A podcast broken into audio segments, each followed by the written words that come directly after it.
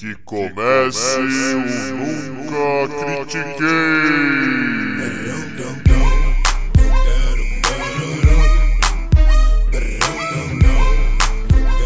Boa noite, bom dia, boa tarde. Bem-vindo a mais um episódio do podcast esportivo embasado no jornalístico e zoeiro Eu Nunca Critiquei. Eu sou Maurício, the host with the most, o seu once caldas deste episódio. E comigo, o meu brother de sempre, Arthur Bindi, o América de Cali desse episódio. Fala aí, Bindi, como é que você tá? eu não sei reagir ao que você acabou de me dizer, cara. Porque eu não sei se é motivo de orgulho ou se é motivo de desespero baseado no que aconteceu nas duas últimas semanas, meu velho. Exatamente Boa por no... isso que eu já trouxe, entendeu? Boa noite para todo mundo. Estamos aí para mais um episódio. Eu sei que tem demorado um pouco, desculpa aí, galera. Tá mudando de casa. De estúdio. Entendeu? Exato. O Maurício ficou no mesmo estúdio, mas eu tava mudando de casa. então minha vida tá uma loucura completa. Hoje dá pra dar uma acalmada. Então tamo aí. Vamos falar já do, do assunto que a gente já está tratando, em parte, né? O... Por favor, por favor. A, a final do River e do Boca, que não aconteceu. É, então, vamos lá. Algumas pessoas sabem, não sei se todos os ouvintes aqui sabem, porque a gente fala pouco de futebol, mas assim, eu sou um grande apaixonado por futebol, pelo esporte em si. E eu quero ver ele melhorar e evoluir como os outros esportes que a gente debate aqui. A gente debate a evolução de regras da NFL, a gente debate a NBA, a gente debate tudo e no futebol é sempre a mesmice. Então, quando a Comebol veio anunciar que a final da Libertadores e a partir de 2019 ia ser jogo único, cara, eu fiquei muito feliz. Porque eu acho que esse é um caminho de evolução. As grandes competições têm uma grande final que marca o evento principal dela, a coroação da competição em si. Sabe, às vezes você nem sabe qual é o time que está jogando no Super Bowl, você assiste. Você não sabe quais são os times da final da Champions, você assiste. A Libertadores, se o seu time não chega na final, você não assiste. Prova disso foi: nós teríamos esse ano uma das maiores finais de todos os tempos da Libertadores. Boca e River. E os dois jogos conseguiram ser uma várzea inacreditável. Não estou falando da qualidade em campo, eu estou falando em matéria de organização. Muita gente odiou que a Comebol definiu partida jogo único. E aí ela bomboneira pulsando, o Monumental de Nunes, iam ser argumentos maravilhosos para provar que jogo de ida e volta na casa dos dois times era a melhor opção. Manteria uma tradição e manteria aquele espírito de caldeirão que só Libertadores consegue trazer. E sabe o que a Libertadores trouxe? O que a Libertadores sempre foi famosa por trazer: várzea. Os jogadores do Boca Juniors foram agredidos na chegada do Monumental de Nunes, não tiveram condição de realizar a partida.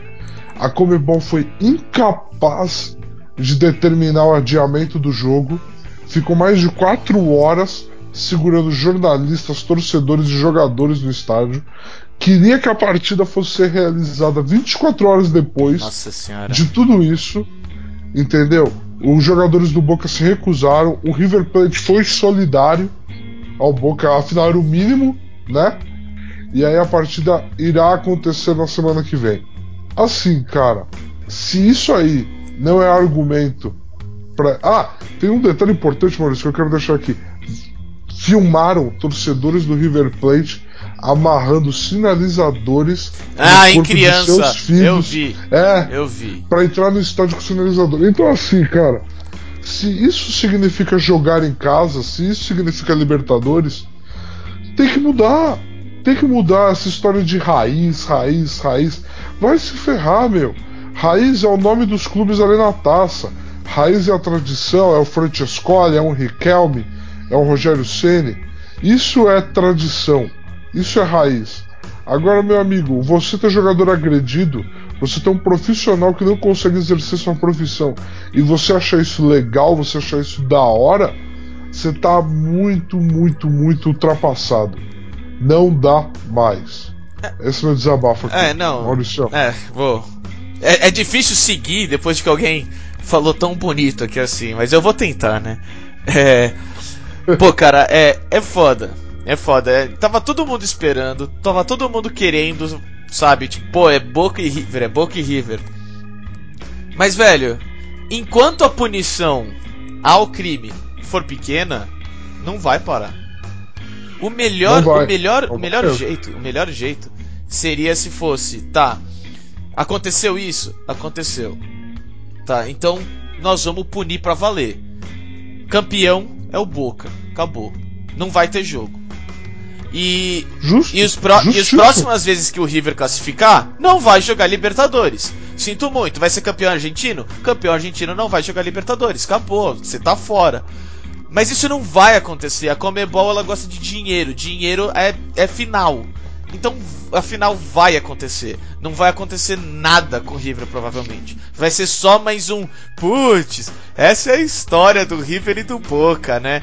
É foda. Foi o que a gente. Mano, a gente falou aqui. E que a gente tava falando de River e Boca. E eu falei, espero que não saia ninguém morto. Sabe, é exatamente por isso que eu tava falando. E isso é triste. Sabe, quer ter rivalidade, quer, quer, quer, quer, quer, sabe, tipo, fazer as brincadeiras, talvez até um xingamento é uma coisa. Agora, pô, violência pra valer, e, e principalmente contra profissional, isso é um absurdo. Sabe, tipo, pra mim, a Comebol não vai fazer merda nenhuma e a Libertadores, perto da Champions, perto de todos os outros campeonatos, vai continuar sendo a várzea que é. Várzea. Sim. Porque em matéria de organização, até a CONCACAF tá melhor do que essa merda. Sabe? Com tranquilidade. E, com ó, tranquilidade. Se tivesse qualidade lá, a gente tava assistindo com o CACAF, não tava mais assistindo a Libertadores. Sabe? Porque isso é ridículo. Isso é ridículo. É impressionante. Isso é ridículo. Tem que ter uma punição severa, senão vai continuar. Entendeu? É, e eu acho que assim, Maurício, é, a punição ela já chegou num ponto, porque assim, os clubes, eles já sabem que eles vão sair totalmente impunes. Eles sabem. O técnico do Boca foi suspenso no jogo de volta e ele foi até o vestiário e ele admitiu que foi até o vestiário no segundo jogo. Foda-se, ele sabia que não ia acontecer nada com ele. Então, assim, se os clubes sabem que vão sair impunes pela Comebol, o que deveria acontecer? Esse que é o, o problema número 2, que é gigante. A FIFA deveria suspender a Comebol e seus clubes e suas federações de competições internacionais, como punição pela desorganização da Confederação Continental. Entendeu? Só que a FIFA também não é uma organização séria. exatamente. Então eles não têm moral para realizar esse tipo de, de ação. Entendeu? Eles não têm moral. A minha esperança, mano, minha única esperança de salvar a Libertadores é aquilo que um monte de gente tá falando que é gourmetizar a Libertadores. Elas vão se ferrar.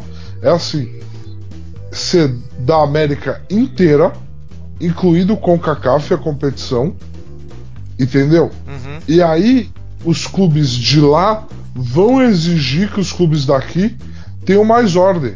Porque os clubes de lá, desculpa a América do Sul, eles trazem mais dinheiro do que aqui. Se você parar para assistir um jogo dos playoffs da Liga Americana que está acontecendo agora, você vai desacreditar que aquilo está acontecendo nos Estados Unidos. Você vai desacreditar. Eles trazem TV e eles trazem dinheiro. Então, Eles eles, para jogar, Eles trazem. jogarem aqui, Eles trazem administração, tá ligado? Os caras os cara não estão atolados em dívida, chorando, e aí, tipo, ah, foda-se, vou fazer o que eu quiser, porque daqui a três anos vai ser eleito outro merda que vai pegar essa porra de qualquer jeito, entendeu? Sim, exato. Exatamente. E então assim, a minha esperança é que o dinheiro que os clubes da América do Norte vão colocar na, na Libertadores seja tão grande que a Comebol se veja por ganância obrigada a se reestruturar. O quão merda é isso, Maurício? O quão merda é que a minha esperança para que o futebol ameri- sul-americano tenha qualidade, responsabilidade e organização seja a ganância da Comebol. Ah, cara, é, é, Que horrível. é, em, é em parte, é em parte o que o John Oliver, é, que é da HBO do programa Last Week sim, Tonight, sim, sim. ele, ele, Sim, não perco um. É, também não. É muito bom. É, ele comentou na época da FIFA. Ele falou: é impressionante que para salvar o esporte que eu amo, precisou do país que tá menos interessado no futebol, que é os Estados Unidos. Que os Estados Unidos Sim. que pegou toda aquela corrupção, aquela coisa da FIFA. Por quê? Porque é, é, é, quando escolheram Qatar e não escolheram os Estados Unidos, os Estados Unidos ficou, peraí, a gente tem o melhor plano aqui pra Copa do Mundo. Como é que a gente perdeu essa merda? Tem que ter alguma coisa. E eles foram atrás e eles é, investigaram e bateram de frente com todo mundo. Precisou do país que estava menos interessado na porra do esporte pra consertar o esporte. E é assim que eu sinto na Libertadores.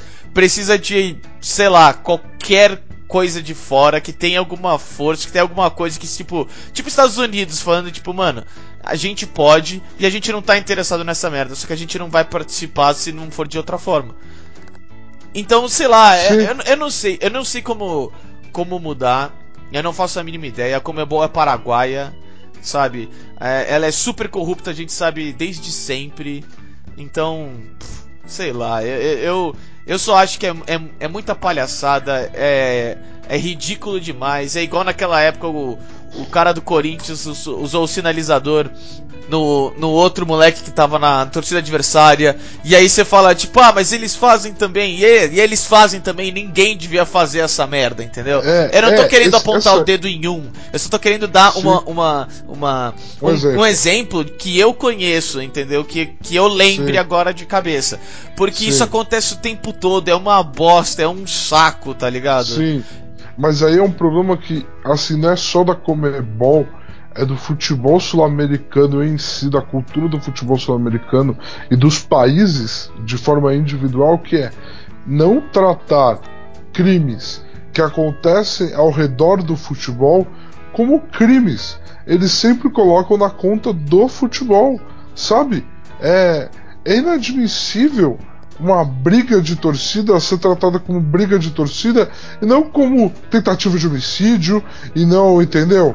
Como qualquer outra agressão que qualquer outro civil executasse e no seu dia a dia. Ela é tratada como crime de futebol. Sabe? É um absurdo, é inadmissível. A gente não ter controle nos estádios. E assim, gente, isso não é gourmetizar, tá?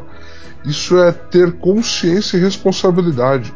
Em 2018, a gente não consegue controlar um cara que já tem ficha por crimes relacionados a futebol, a gente não consegue tirar ele do estádio.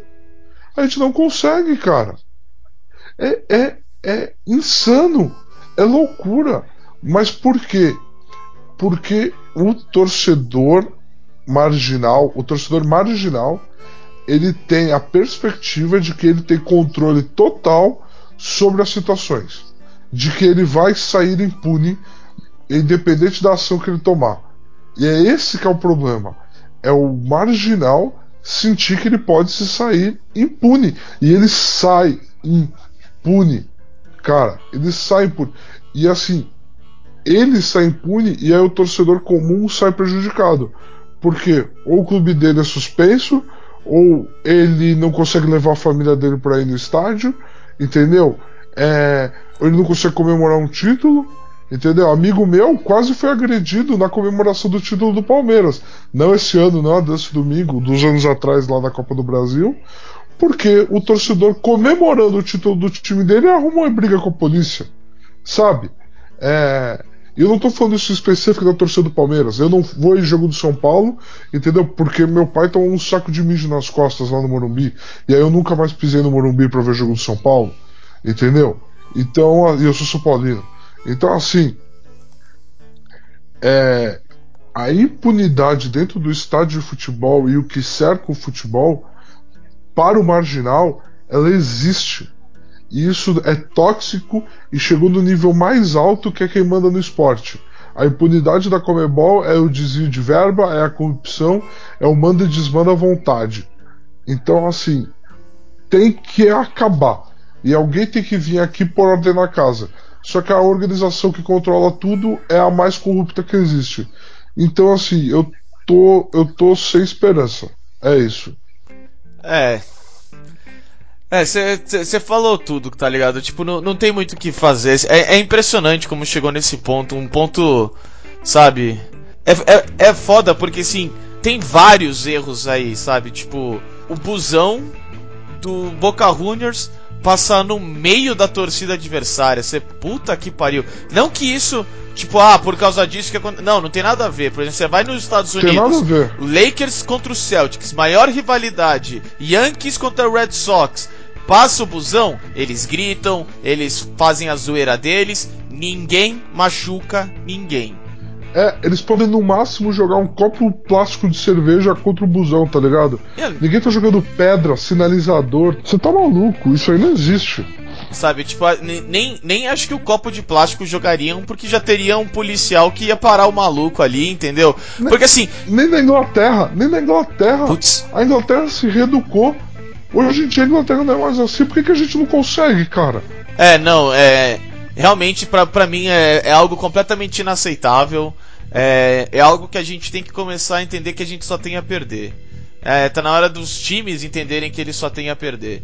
Porque, sabe, isso é, isso é ridículo, isso é, é uma palhaçada. A gente não fala muito de futebol porque o futebol normalmente se mantém o mesmo. Mas quando ele vira palhaçada, a gente tem que falhar porque a gente fala muito de palhaçada aqui. Então, tá aí. Exato. Perfeito. Tá aí, tá. É isso. Virou palhaçada, tá aqui como assunto. Exato, virou palhaçada, tá aqui como assunto. E assim, é, eu queria estar aqui para falar bem, para falar de coisas boas, mas existem pessoas mais preparadas do que a gente para falar dos méritos do Palmeiras na conquista, das falhas do Flamengo do vice-campeonato, entendeu? Em que time que vai cair ou não. É, Agora, a gente está aqui para cobrar que o nosso esporte seja respeitado e que os torcedores sejam tratados com respeito. Nós, como civis e apaixonados, é esse o nosso papel aqui. Ô, louco, uau. Eu- ah, Nossa senhora. Se eu tivesse condições, eu editaria uma, uma salva de palmas pra você, cara. Você tem condições Eu é tenho, editor, é. mas Eu não, eu não tenho edição, eu não tenho condição de, de, de, de falta de preguiça, entendeu? De força de vontade. Falta de preguiça. Falta de preguiça significa que tá sobrando força de vontade, gênio. Ô, isso é uma puta falta de sacanagem, hein? Bom, É, mas vamos. Aproveitando. Vamos, vamos mover. É. Vamos mover desse assunto. Vai, vamos. Ah, já a gente já falou um pouco dos Estados Unidos, eu vou, eu vou utilizar isso pra falar aqui do Carmelo Anthony na NBA. A gente fala da Uhul. NBA pra caralho, mas é porque a NBA também, sabe, não, não, não quer ficar no, no, no mesmo do mesmo, né? Não quer passar uma semana ela sem algo ajudar. impressionante. É foda. Bom, você quer falar do Carmelo primeiro ou começo eu? Não, acho que eu posso falar porque a gente tem opiniões bem divergentes aqui. Então, então, com, começa. aspectos. Então vamos lá. Então vamos lá, é assim. O Carmelo Anthony, pra quem não sabe, foi desligado do Houston Rockets. É, quem ouviu todos os nossos episódios, principalmente lá atrás, no começo, no episódio 1 ou 2, a gente cantou a bola de que o Houston não iria bem com o Carmelo. E o time tem melhorado sem ele. Não tá aquela coisa nessa temporada, perdeu peças muito importantes entendeu? Tá se encontrando, mas aparentemente o caminho tá melhor agora. E assim, eu sou um fã do basquetebol do Carmelo. E me deixa muito triste ver que o Carmelo praticamente se recusa a se adaptar ao basquete que as pessoas querem dele hoje. Eu acho que um, um grande mérito de um grande atleta, de um grande profissional, é se adaptar às situações profissionais que lhe são exigidas. E ele se recusa. Entendeu? Todo mundo sabia que no Houston ia dar errado, porque ele e o Mike D'Antoni, que é o técnico do Houston, não se dão bem no nível pessoal e não se dão bem no nível profissional, porque o sistema que o Mike D'Antoni implementa nos seus times não beneficia a posição do Carmelo, não é feito para jogadores que jogam na posição do Carmelo Anthony jogarem bem. Então, assim, é... era um casamento que tinha tudo para dar errado. Era quase um Ronaldo Fenômeno e Cicarelli. Todo mundo sabia aquela bosta. De alguma forma, todo mundo cobriu o casamento. De alguma forma, todo mundo fez matéria e um mês depois, fim de casamento. É exatamente isso que aconteceu. Carmelo Anthony Mike D'Antoni é o fenômeno e a cicarela da NBA. Tá aqui, foi dito primeiro aqui. Não, o, o engraçado ainda é que, tipo, todo mundo sabia que dá merda, todo mundo tava esperando da merda e todo mundo acompanhou da merda. É, eu acho que a única pessoa que, é quase, que achou é que quase não ia. como assistir. Pode falar. É quase como assistir um vídeo do Fail Army. Putz, pode crer. Sabe- É exatamente. Não, é, é como assistir um, um, um vídeo com fail. Isso. Começa bonitinho, começa. Mas você sabe, não, isso aqui vai dar errado. E eu estou esperando dar errado, porque eu sei que vai. Eu só Eu tô. tô aqui pra. É, eu tô assistindo porque vai dar errado, senão eu não estava assistindo. E foi exatamente isso. Sabe, eu não sou um fã do Carmelo, tá? Eu, eu tô num, num outro spectrum aí. É... Mas, pra mim, é que nem você falou de, de se adaptar, ele se tornou um jogador velho. O estilo dele é Sim. velho, pra uma NBA mais velha, e ele fisicamente está velho. Então, quando você junta tudo isso, olha, o seu basquete, o seu basquete é velho, o seu jeito de jogar é velho, o seu jeito de pensar é velho e você tá velho, dá nesse tipo de jogador. Ele é um jogador com um talento grande, muito alto. Gigantesco. Ele, ele, ele poderia ser uma arma em vários times, só que normalmente ele atrapalha mais do que ele ajuda. Não tem o que fazer, velho. Tem que, pra mim, ó, sem maldade, sem maldade. Eu acho que. Eu vou, vou falar rapidinho, porque isso aqui é uma discussão legal até. Que, que Por favor. eu acho que ele tem que aposentar, cara. Se ele for pra Hum. outro time. é- é- e pior que ele, ele não quer ir pra um Charlotte Hornets, sabe? Ele não quer ir pra um Brooklyn Nets. Ele quer ir pra um time considerável ou um time que ele vai ganhar grana pra caralho. Então, se ele for ganhar grana pra caralho, a gente sabe do tipo, tá, você vai ser inexistente pros próximos anos. Se ele for pra um time bom, ele vai novamente mais atrapalhar do que ajudar e, e vai manca- cada vez mais manchar a carreira dele. É, então. Que, tipo, pra mim, tenho já faz mais do que, tipo, os anos de OKC, que ele tá manchando um pouco a carreira dele. Pra mim, até o, o final do, do- da era Knicks, ele já tava sendo um problema que o Knicks tava, não sei porquê, tava querendo é, assinar, emba- assinar embaixo. Entendeu? É, é assim. O que você falou agora foi muito interessante, cara, porque assim, é, o Carmelo, apesar das lesões que ele teve ao longo da carreira, ele nunca teve aquela lesão, sabe? Aquela lesão chocante, aquela lesão que você fala, ah, talvez o cara não se recupere. Que nem os dois joelhos do Dwayne Wade, que ao longo dos anos você viu se deteriorando e tal.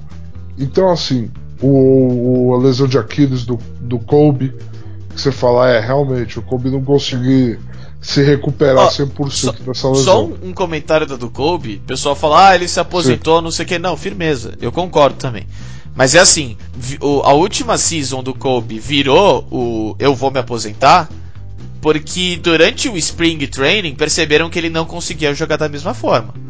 Falaram, olha, cara, Eu acho você que tá bem ele, limitado. ele percebeu. É, então, exatamente. Eu Tipo, deve ter tido uma conversa, sabe? E tipo, ó, você tá bem limitado, você não vai conseguir jogar da mesma forma, vai ser difícil, você virou um jogador de banco. E ele falou, tá, eu prefiro me aposentar. Entendeu? Eu vou forçar, e mesmo aquela. aquela. aquela. aquele farewell dele. Com ele forçando, não foi algo super agradável de ver. Teve seus brilhos, porque ele é um jogador, sabe? Uau! Mas. É. É, o, o- a temporada de despedida dele ficou marcada pelo jogo de despedida dele. É, exatamente, é. Que ele fez 60 pontos. Chutou 60 vezes. Mas assim. ele chutou 60 vezes. Mas é o clássico Kobe. Mas é, então. É o clássico. Não, o, o. Kobe, a carreira inteira dele foi do tipo, mano, você é melhor do que eu? Não. Então eu não vou passar a bola pra você. Exato. Então, assim, mas o que acontece? O Carmelo tem um jornalista nos Estados Unidos, Stephen A. Smith, Uhul! que ele é amigo, que ele é amigo pessoal do, do Carmelo. E ele ele tem a mesma opinião que você, Maurício. Ele acha que talvez a melhor opção para ele seja o Carmelo se aposentar. Para ele não ficar marcado nesse final de carreira como o cara que não deu certo. Exatamente. Porque ele saiu do cara, ele, ele tá saindo do espectro de grande jogador que nunca ganhou um título e indo para o espectro do jogador que talvez nunca tenha dado certo. E isso é muito ruim para a imagem dele. Essa geração de hoje, que não acompanhou a carreira dele inteira naquele draft lá de 2003, ele não sabe a representatividade que existe no Carmelo Anthony. Que foi um cara que, tanto quanto o LeBron James, tomou a liga de assalto. Não, não, não só isso, por exemplo, é, quando ele foi pro Knicks, é, não, não, é, é, aquela coisa. Foi, acho que foi a maior assinatura de free agent que eu vi sem ser a, a do LeBron, a palhaçada que o LeBron fez. Foi a maior assinatura de free agent. Porque o Duran ir pro Warriors, foda-se, foi arregada. É, foi arregada. Se dane. É. Foi arregado. O Carmelo foi tipo assim: eu quero jogar em Nova York. Não, mas. Eu tô levando meus talentos pra lá. Essa frase é única, cara. Por favor, não roube ela de quem realmente. É, ah, é, tem. eu sei. Mas, Tá bom, mas, justo. mas assim, o, algo que eu falo, por exemplo, que, eu- que eu comento disso, é porque tem, tem muitas coisas que a, a, a liga tem um pouquinho de interferência. Não que ela faça acontecer, mas ela, tipo, dá, dá uma ajudinha, dá, falando, oh, não seria mó legal isso? Ou manda esse rumor, ou faz isso, não sei o que. Por que o Carmelo, por que, que eu falo disso, Carmelo no Knicks? Porque, mano, o New York Knicks é uma das maiores franquias da NBA. Pode não ser em vitórias, mas é Nova York. Entendeu? Então ela é uma das maiores, ponto, acabou. Pra mim, ela é a segunda maior franquia. É o Lakers e eles. Não, não é. É. É, não, não é. Não é. Você fala, você fala disso que você não gosta de, de jogador branco. É por isso, entendeu? Aí você corta um- um- uns 10 anos aí de glórias do, do Celtics, tá? Então, por favor. Não, eu não corto. Eu não corto. Só acho que no mundo você vai achar mais gente com camisa do Knicks do que com camisa do Celtics. Não, isso, Só isso eu acho também. Mas eu, Então mas eu acho que o, o, o Celtics tem 20 plus banners e você tem que respeitar isso, horas. Eu respeito, Ah. mas para a NBA, o Knicks é uma máquina de imprimir dinheiro. Não, não, não. Isso é outra história. Isso não. Isso, Não, você isso tá, é outra você Não, isso é outra falando- história. Você tava falando disso. Não, calma, falando não, eu disso, sou, eu sou. seu maluco. Eu tô, eu tô, mas isso não quer dizer que é a maior. Conclui. Isso quer dizer que pode ser a mais Vai. rentável. Tá? Só conclui. Só eu vou conclui. concluir, se não me interromperem aqui. Tão difícil de falar. Nossa senhora. Ô, ô, produção, cadê o segurança nessa merda? Vou demitir o cara. Bom, é. eu- então, por quê? Porque o Carmelo, ele foi pro New York Knicks como o salvador da pátria. Como do tipo, nós do New York Knicks somos. Não vou falar irrelevantes, que é uma palavra muito forte. Mas nós não somos clear contenders pra valer, como do tipo, olha. Se a gente não tiver na, na, na, na final de conferência, normalmente é uma surpresa. É, por um, por um grande tempo. Entendeu? E quando o Carmelo foi lá, foi do tipo, mano, é agora. É do tipo o Magic Johnson, quando saiu do Lakers e foi o, o Shaq e o Kobe. O Shaq, sabe? Esse tipo do, que você fala do tipo, tá. É, é para garantir que vai continuar com, com o título, que vai continuar brigando, que vai. E tipo, não quero dizer que a liga é, é, fez isso acontecer, mas que ela tava super, mega, absurdamente feliz, tava. Pra caralho. Que tipo, putz, É o Knicks vai ser relevante, o Knicks vai vender muita camisa e vai botar na TV pra caralho. E, e véi, depois de certos anos em que realmente o New York Knicks era uma força a ser considerada, velho, foi feio. Foi muito feio. Não, o final dele em Nova York foi muito feio, porque a- tudo começou com um problema que ele teve com o Michael Antoni. Ele não se adaptou ao estilo de jogo do Michael Antoni. O time jogava melhor quando ele não estava em quadra, entendeu? E assim, é, a partir dali começou a queimar o filme dele. E aí, beleza, o Michael Antoni saiu e ele não levou o Knicks às vitórias que teoricamente ele, por ter feito o Michael Antoni sair, teria que levar. Beleza. Trouxeram o Phil Jackson. Ele não se deu bem com o Phil Jackson, o Phil Jackson queria ele fora. Aí ele sai, vai pro Thunder. Ah, beleza. No Thunder ele tá numa estrutura melhor, ele tá com o Westbrook, ele tá com o Paul George, não se adapta, o time claramente joga melhor sem ele em quadra. Beleza, faz buyout do contrato dele, bota ele em Houston, o Chris Paul faz um puta recrutamento pra ele ir pra Houston, fala em Houston. Meu, ele tá ficando manchado. Eu acho que chegou Olha, a hora dele pendurar o- os sneakers. É, Eu acho que tá na hora dele ó, de parar, eu, cara. eu acho assim, De se, parar. se ele tivesse não dado certo em Houston, uma coisa. Velho, em 10 jogos os caras falaram: se a gente quer ter qualquer chance, a gente tem que cortar esse câncer daqui. Cara, E, não, isso. infelizmente, infelizmente, infelizmente, o tom de como tudo aconteceu é isso que você falou. É, então, é, O tom de como tudo aconteceu é é, isso. é bizarro. Porque você não corta, você não corta um cara do elenco, um cara de 20 minutos por jogo do seu elenco, com 10 jogos, se você não tem certeza absoluta que vai ser melhor sem Nossa, ele. tipo, é Você tem certeza impressionante. absoluta. É, é, é Hã? impressionante, realmente, sabe? Tipo, é, é- foi, isso foi a ma- maior mancha pra mim. Por isso que eu acho que é melhor ele, ele, ele parar. Porque se ele for pra qualquer outro lugar e voltar essas coisas, é como uma garantida pro Houston falar: putz, ainda bem que a gente mandou ele embora. E putz, imagina, velho, esse é um dos últimos anos, o final da sua carreira e você fica marcado como esse, como esse jogador, esse tipo de jogador. Agora no final da sua carreira, isso não é legal. Isso, é- isso, Isso não é legal. isso é melhor você pegar o seu, o seu tênis de basquete e colocar no seu ar-condicionado, entendeu? Obrigado pela. Sempre, cara. Mas assim, mas assim, eu infelizmente concordo. Eu digo infelizmente porque Porque sou eu Porque eu eu tô acho- sempre certo, caralho. Não, porque eu acho que assim, o profissional ele tem o direito de trabalhar com o que ele gosta enquanto tiver gente pagando ele. Justo. Então assim, eu nunca vou julgar o Carmelo se com 45 tiver um time da NBA falando, ou joga pra gente ele quiser jogar, dane-se. Ele é um profissional daquilo, aquilo que ele faz pra trabalhar, tem gente querendo pagar ele, ele tem todo o direito e não deve ser julgado por isso. Só que eu, como fã e apreciador do basquete do Carmelo, eu gostaria que ele fosse lembrado como o grande jogador que ele é, três vezes medalhista de ouro olímpico, entendeu? Vai pro Hall da Fama do basquete, entendeu? Eu queria que ele fosse lembrado por isso. E não pelo cara que essa geração que tá vendo Curry e Duran é um cara que o seu tiozão mais velho gosta e você não sabe o porquê, porque ele nunca deu certo. Entendeu? Sim. É isso que eu não queria que fosse a memória do Carmelo. É, então, pelo menos a gente concorda nisso. Eu achei que ia, ia dar discussão. Eu falar que ele que é melhor ele se aposentar, mas eu tô surpreso. Eu tô surpreso mesmo.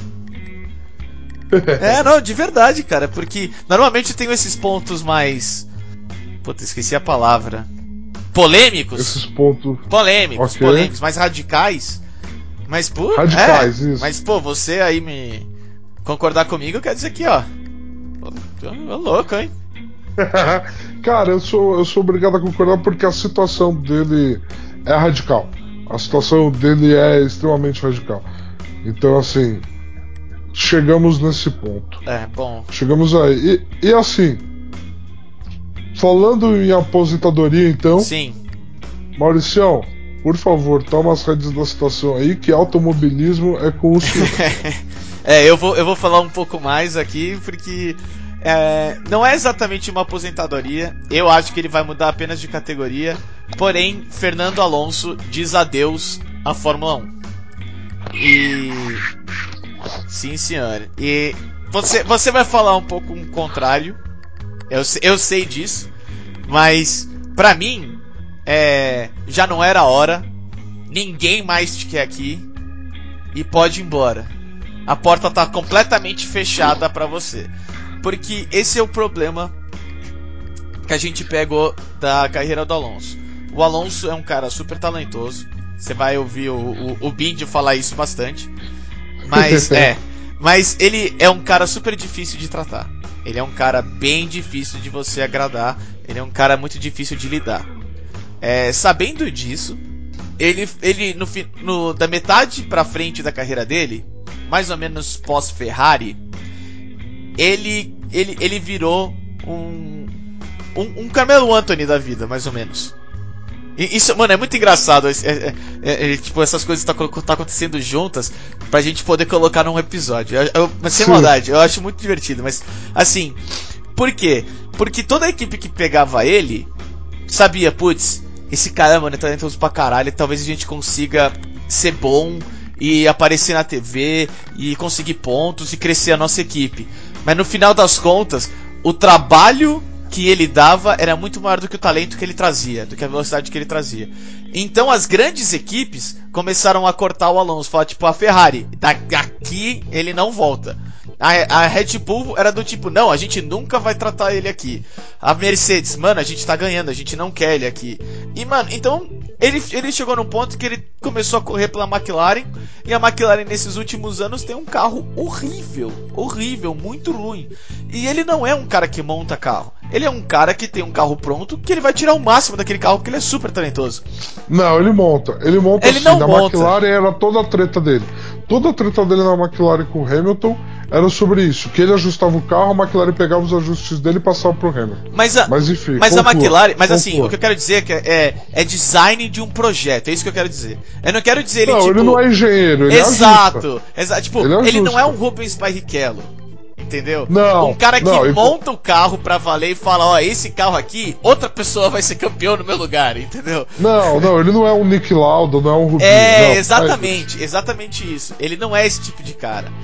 Então, quando ele foi pra McLaren e tipo, e realmente não deu certo, não tinha como dar certo, ele se viu sem nenhuma opção. Ou ele ia pra Sauber, ou ele ia pra qualquer é, é, equipe pequena.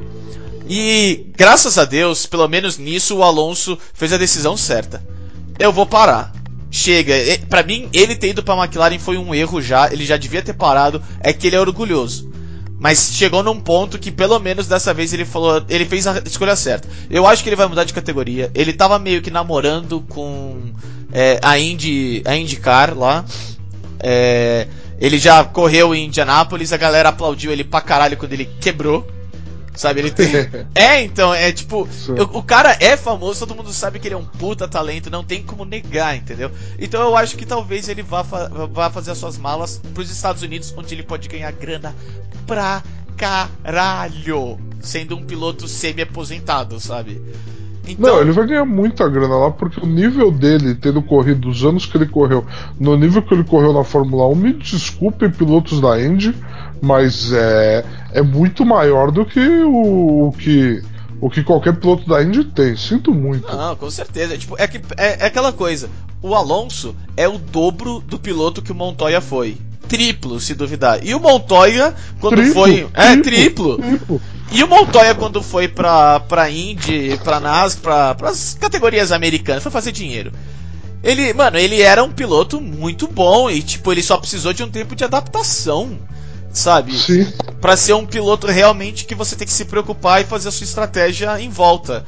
Então, para mim, velho, Sim, ele, ele, lá... até, ele até apareceu naquele filme, naquele filme merda do Stallone de Fórmula 1, lembra? De Fórmula Indy. Stallone fez um filme merda. Puta, eu lembro, velho. Que é que é CGI, que é mó ruim a porra do. É muito ruim, cara. É muito ruim. Mas enfim.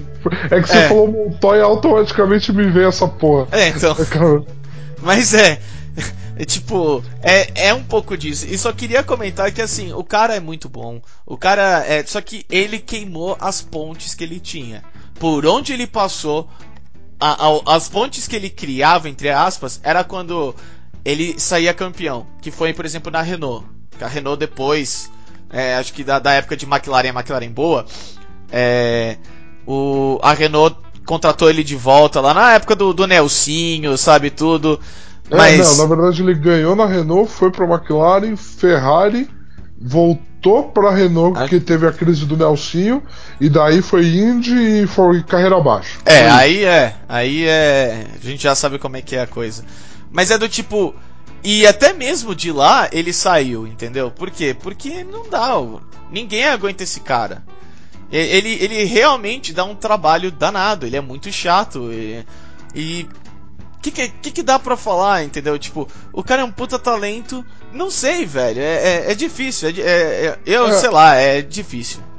Bom, é, então, assim, um pouco parecido com o que a gente falou do Carmelo mesmo, o Alonso é um cara que eu, crescendo vendo Fórmula 1, era um cara que eu aprendi a gostar de odiar, porque eu odiava o Alonso e eu não entendi o porquê. E quando eu fiquei maduro o suficiente para entender que ele era um puta de um piloto e era por isso que eu odiava ele, foi legal. Foi bacana essa experiência. Porque ele era um grandíssimo piloto. Ele conseguia tirar o máximo de carros tortos, horríveis. Ele era um grande, grande, grande, grande. Entre os grandes, assim, na minha opinião, ele dá para colocar numa conversa de top 10. Numa conversa. para ver se ele entra ali entre, entre 10 e 8. De tão incrível que ele foi é, é uma infelicidade que ele tenha sido manchado pelos bastidores. Ele realmente sempre foi um cara muito difícil de lidar e a crise que ele teve na McLaren foi muito pesada para a carreira dele. Por quê? Porque ele foi para lá e a McLaren trouxe o Hamilton junto. Então ela foi tipo, foi claramente para ser Alonso o primeiro piloto e o Hamilton o projeto de futuro da McLaren. Só que o Hamilton é extremamente competitivo, extremamente maníaco por competição. E o Hamilton, por ser britânico e estar numa equipe, numa equipe britânica, o nosso queridinho, nossa querida McLaren pegou e favoreceu o Hamilton. Então ela pegava os ajustes de carro que o, que o Alonso fazia depois dos treinos e colocava no carro do Hamilton. E para quem não manja de Fórmula 1, não é porque você está debaixo da mesma bandeira que a equipe é a mesma. Cada piloto tem seu time de engenheiros. Então, seu time de pit stop e tudo.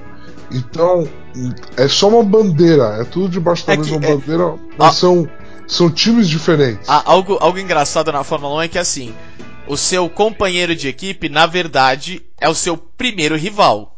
Isso, exato. Exatamente. E o que acontece? Isso, essa frição entre os dois custou o título para a McLaren aquele ano. Porque ele se desentendiam o tempo todo e correndo pelas beiradas o Kimi Raikkonen ganhou o título. E eles empataram em segundo lugar.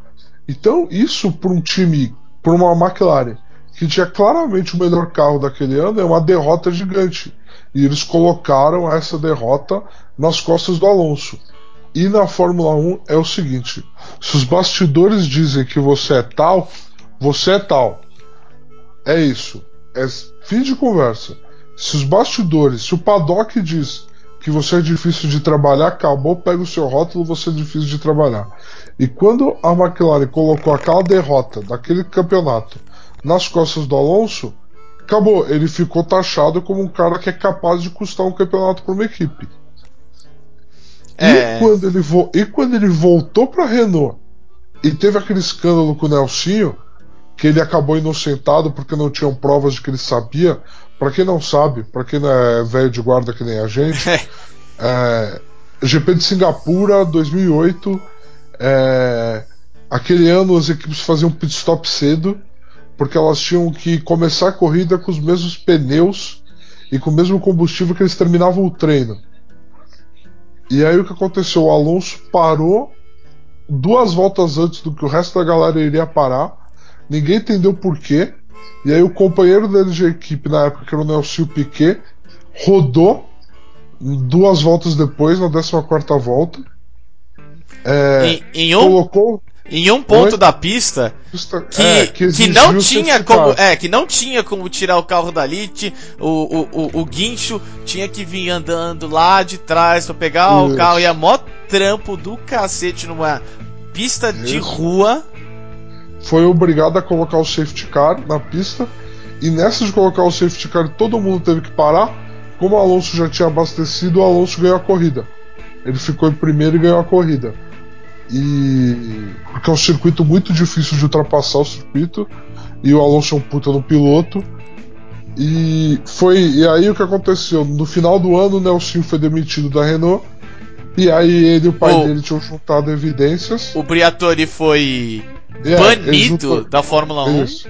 Eles juntaram evidências e denunciaram o Briatore, que era o chefe da Renault na época, que foi o idealizador daquele plano. O Briatore foi banido, o Nelsinho foi foi não foi suspenso como porque ele foi o delator então foi um acordo, ele não foi suspenso, mas nunca mais trabalhou na Fórmula 1. É, que o porque ele Paddock manchou é, a carreira dele. é o Paddock. É que a gente acabou de falar do Paddock. Exatamente. E o Alonso, então, ele foi absolvido porque diziam que ele não sabia de nada. Mas assim, é que nem o Tom Brady quando ele é absolvido dos escândalos lá do Patriots, entendeu? Os Spygate, o Deflategate, entendeu? Ah, o quarterback não sabia que a comissão técnica murchava as bolas para ficar mais fácil de receber. Qual a chance disso ser verdade? O cara que lança a bola não sabia que a bola estava mais murcha. Lógico, por que não? Entendeu? Mas beleza, foi absolvido, não tinham provas suficientes. Então, assim, o Alonso terminou a carreira dele como um piloto de segunda.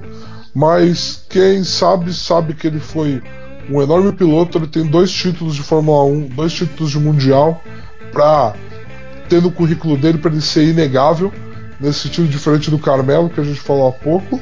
Só que ele era um péssimo companheiro de equipe, é, ele era um cara muito difícil de lidar.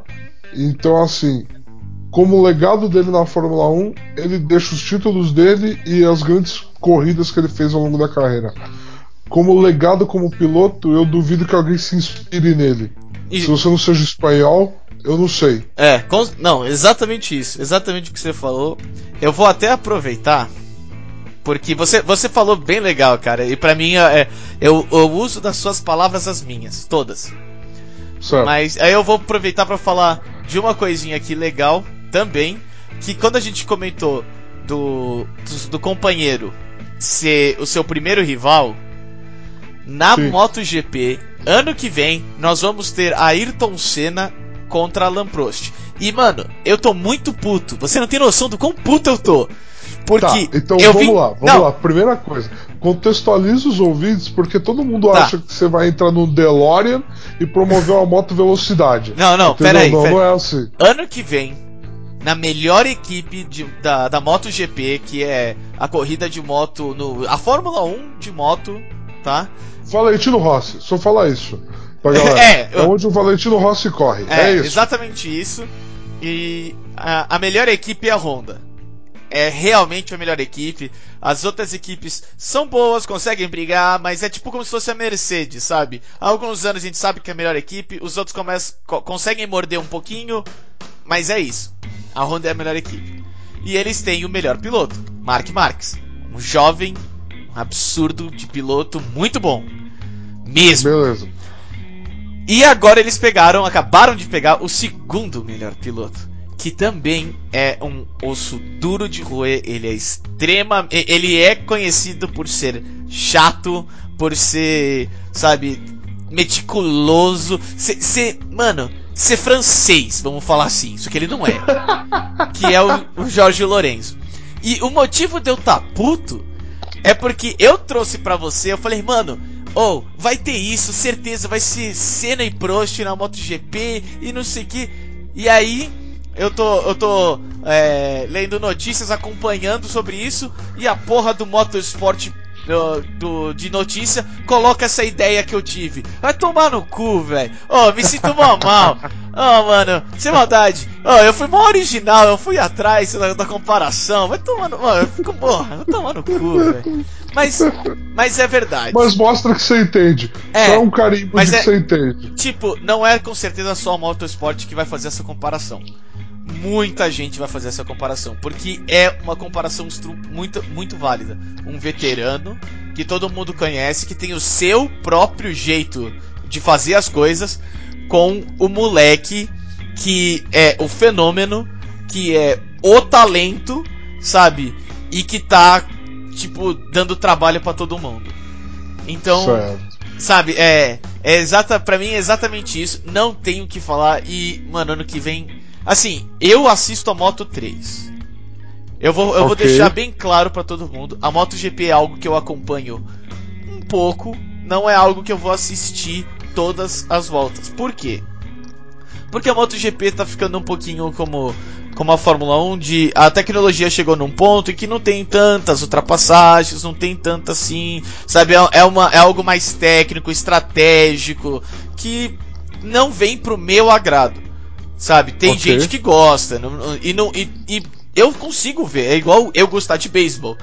Não agrada a todo mundo, mas eu consigo gostar. No caso desse Perfeito. tipo de estratégia de, de- de- de- de corrida estratégica, eu não gosto. Eu prefiro mais briga e ultrapassagem. E, e não que não tenha, porque a moto ainda tem e é no braço, graças a Deus. Não tem asa móvel, não tem porra nenhuma. Tem que passar, tem que passar ali mesmo. Tem que brecar depois. É assim que tem que ser. Só que o, o, o legal que eu assisto, por exemplo, na Moto 3, é que a Moto 3, mano, na, no- na reta final, na primeira curva, tem sete cara pra ser primeiro. É um do lado do outro e é assim que vai ser, entendeu? E na próxima volta é a mesma coisa. Então, pra mim, aquilo é, é sensacional. Tem que acordar às 6 horas da manhã? Tem que acordar às 6 horas da manhã. Mas vale muito a pena pra mim. No caso da Se vale a MotoGP, pena pra você, tá valendo. claro, pô, vale a pena pra todo mundo. Mas assim, a MotoGP já é algo mais estratégico, é algo... e a Honda tem a melhor moto. Tem absurdamente a melhor moto. E o cara que eu gostava que, infelizmente, não tem, não tinha o talento para ser campeão, acho que essa é a, é a real. Ele é muito bom, é o Dani Pedrosa, ele é muito bom. Só que infelizmente na- nas chances que ele tinha para ser campeão, ele, ele caiu, ele, machu, ele, ele caiu e machucou, sabe? Quando o Lorenzo machucou, ele depois, uma, mano, uma pista depois, ele foi caiu, machucou, quebrou a clavícula, deslocou a clavícula. Você fala, caraca, não é possível, velho, agora era só a chance. Na outra que o, que o Mark Marques era rookie, e ele é o veterano, e a moto tá mais pra ele do que pro Marques, ele também não conseguiu ser campeão, você fala, cara, não. É, sinto muito, sabe? Tipo, você é tem um cara bom que não é piloto, pra mas ser. é, tipo tem cara que não é pra Rubinho, ser. Tipo o Rubinho. É exatamente isso, tem cara que não... E depois que o Mark Marques deixou de ser Hulk, é- era aquela coisa, tipo, tá, o Dani Pedrosa de- provavelmente sabe montar moto bem pra caralho, porque a Honda tem a melhor moto mesmo. Mas o Marques é melhor piloto e não tem como. O moleque é, é foda, velho. Ele, ele tá seguindo os caminhos do, do Rossi, praticamente, sabe? O- Entendi, O, Ro- entendi. o Rossi, quando ele veio, quando o Mark Marques veio, o Rossi falou: se ele tá assim na temporada de estreia, na próxima, ninguém ganha dele. E não deu, e não deu outra, tá ligado? Sabe? Porque o. Rossi já sabia, o Rossi tava vendo, ele falou: mano, esse moleque é foda pra caralho. Segura. Entendi. Mas é, então, e, e esse moleque que vem de- desse talento, dessas conquistas, vai ficar como companheiro de equipe um cara que, tipo, olha, eu sou há tantos anos o melhor piloto da minha equipe e eu tô vindo pra Honda porque eles precisam do melhor piloto na equipe, que sou eu. E agora a gente vai fazer as coisas do meu jeito.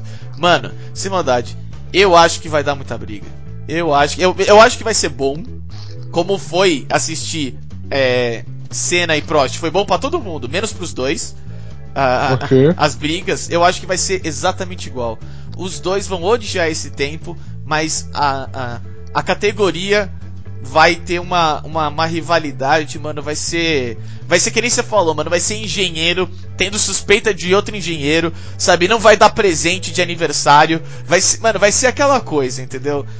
Eu, eu, Vai ser Libertadores. Vai ser- mano. ser Libertadores. vai ser Libertadores, vai virar Várzea. Entendeu? E tipo, sem maldade, eu tô, eu tô, eu tô querendo. Eu fiquei chateado que isso aconteceu porque eu sabia que a Honda ia ser campeã. Eu já, já sabia. Eu falei, tá, o resto vai brigar pra ser terceiro. Mas ao mesmo tempo é aquela coisa, mano, mas a briga entre os dois vai ser lendária, tá ligado? Vai ser boa demais, vai ser, nossa, vai ser sensacional. E eu espero que seja, eu espero que seja tudo que a gente tá, tá esperando. Porque se for só metade do que a gente teve entre Senna e Prost, nossa, mano, vai, vai ter muita coisa pra assistir, muita coisa pra discutir, muita coisa pra falar que vai ser muito legal. O Entendeu? esporte, o esporte, independente de qual ele for, ele precisa de disputa e ele precisa de uma rivalidade. Ele precisa. Se ele não tiver rivalidade, não. Não, ele perde. Ele perde o elemento da paixão. fica só o aspecto técnico. Fica o cara que é apaixonado pela técnica que é aplicada. E rivalidade, ela movimenta o coração de qualquer um que está assistindo. Você não consegue deixar de ver uma boa disputa. Então, assim, torço para que seja assim. Para que seja bacana desse jeito que você descreveu. Pô, cara, o pior é que é o que você falou mesmo, né? Tipo, a técnica, ela te impressiona. Mas a, a rivalidade, essas coisas, ela faz você se apaixonar. Eu acho que é por isso Com que tem certeza. tanto brasileiro que ainda é apaixonado, porque lembra da época de Nelson Piquet brigando com todo mundo, lembra do Senna também desafiando todas as normas da, da Fórmula 1. É. É. É, é entendeu? É, eu, eu, acho, eu acho que. Olha, galera, ano que vem, se você puder, assista principalmente a Moto 3. Por favor, assista a Moto 3. Sabe, os futuros campeões, o Mark Marques passou pela Moto 3, entendeu? Mas é, assista a MotoGP porque eu acho que dessa é, esse ano vai valer muito a pena assistir. E a, Moto, e a MotoGP é em um horário muito mais amigável, porque normalmente eles fazem é, Moto 3, Moto 2 e MotoGP. Então, um começa às 6 da manhã, termina meio-dia. Então dá pra todo mundo assistir. Entendeu? Perfeito. E eu acho que vai valer muito a pena, vai ser muito legal. E cara, a gente conseguiu manter um tema, se você acredita ou não, de companheiros de equipe que normalmente não são muito bons companheiros. Com Carmelo, Lorenzo, Fernando Alonso, sabe? Sim, e, e a gente Eu tô terminou- impressionado, eu só percebi isso agora, cara. É, exato. E assim, é, esse aqui a gente caprichou. Sem querer a gente caprichou. É, então, foi, também, gostei, gostei, cara, gostei. Show de bola, Maurício. Cara, é, primeiro, queria dar- agradecer a todos os ouvintes que chegaram até aqui ao final. Eu tenho, eu tenho um pequeno anúncio. Por favor, vá até a nossa página no Facebook, Nunca Critiquei Podcast, e vota na, na pesquisa que nós estamos fazendo. Porque como a gente não tem nada pra fazer, entendeu? A gente, sabe, não, não tem nada pra assistir, você não tem nada pra acompanhar, né? Nunca tem. Claro que não. É. É, como o, semana passada ficamos sem um episódio, para um episódio especial, um episódio aí pra vocês, qual o esporte bizarro que vocês querem que a gente se force a pesquisar, a conhecer, entendeu? A entender e a assistir um pouquinho que é ou futebol americano aquático debaixo d'água ou o famoso Excelente. futebol de bolha. Entendeu? E o pior, quando eu fui pesquisar essa, é, é, esses esportes, eu escolhi esses dois, mano, tem muito mais coisa bizarra, velho. Ó, a gente, Tem, ó, eu tô, Vamos, fa- vamos fazer disso aqui algo recorrente. Eu curti. E por favor, vota lá, entendeu? Tem mais dois dias aí de votação pra gente ver aí quem que vai ganhar e quem que a gente vai ser obrigado a entender. Perfeito. Sensacional. Fora É isso, isso aí, galera. quem gosta de livro de zumbi, por favor, tem o Despertar da Morte por Fernando Cardoso na, na Amazon. É sete reais. O livro é muito bom, é algo diferente, tem coisas inovadoras, sabe? Você vai não só é, conhecer um apocalipse zumbi, as suas sociedades, as suas, os seus problemas, como também você vai acompanhar zumbis. É, zumbis não são apenas aquelas coisas sem mente igual todas as outras histórias. Não dessa vez. Então vai ser é algo bem legal. É só esses anúncios que eu tinha pra fazer. Bindão, se quer falar alguma coisa aí pra completar, fechar aqui com a gente?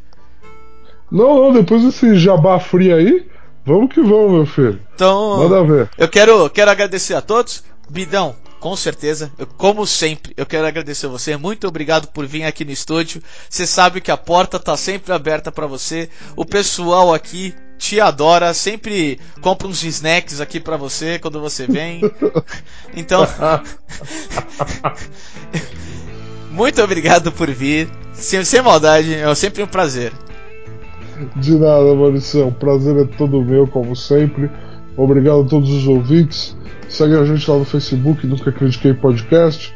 Segue a gente lá no, no Twitter, Bind929305. E Maurício, eu esqueci o seu Twitter, dá o seu Twitter aí rapidão. O meu Twitter agora é et nunca podcast. Esse é o meu Perfeito. Twitter agora. Perfeito. Então, galera, segue a gente lá. Um beijo no coração de todo mundo aí. Valeu, muito obrigado, um abraço.